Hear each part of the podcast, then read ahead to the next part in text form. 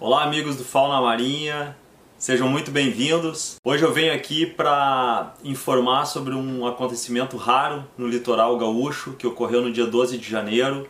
Nós tivemos uma desova de uma tartaruga de couro no município de Arroio do Sal.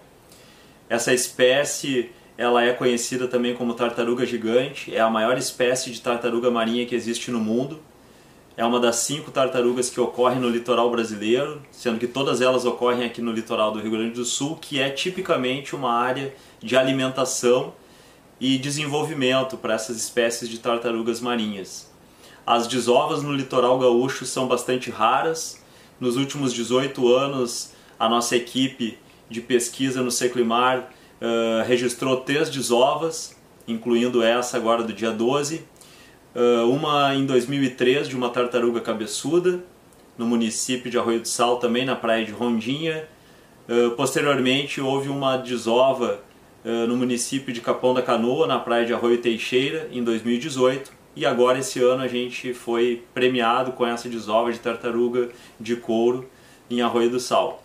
Eh, essa espécie ela tinha um registro de desova aqui no litoral gaúcho que ocorreu no ano de 1995, ou seja, 25 anos atrás.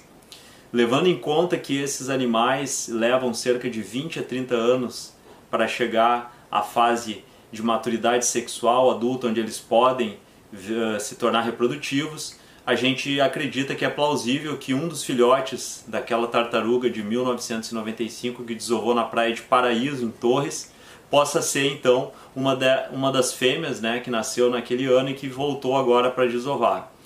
Como essas tartarugas podem fazer mais de uma desova eh, ao longo da temporada reprodutiva, a gente não sabe exatamente se essa desova que ocorreu agora no dia 12 é a primeira, a segunda ou a terceira desova dela esse ano. Essa a gente conseguiu detectar, mas não significa que ela não tenha feito outras que ninguém tenha visto.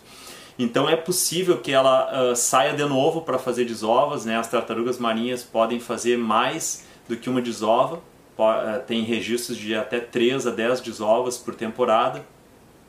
Claro que aqui é uma área uh, peculiar, não é uma área de desova típica, então ela pode ter um comportamento diferenciado, pode ser que ela não retorne novamente para desovar, mas pode ser que sim. É possível que ela desove novamente agora, uh, a partir dessa semana, então a gente vai estar tá fazendo uh, um monitoramento diário e conta com o auxílio de todos. E por isso eu estou aqui então para convidar uh, vocês a nos auxiliarem, nos informando através das mídias sociais do Fauna Marinha ou do Museu de Ciências Naturais, o MUCIM.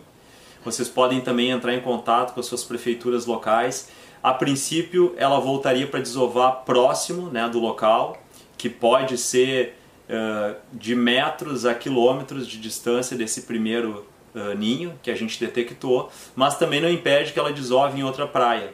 Então os outros municípios também podem ficar atentos e se alguém identificar alguma marca do rastro deixado por ela, vocês também podem nos informar, tá? Conto com o auxílio de todo mundo, pessoal. Muito obrigado.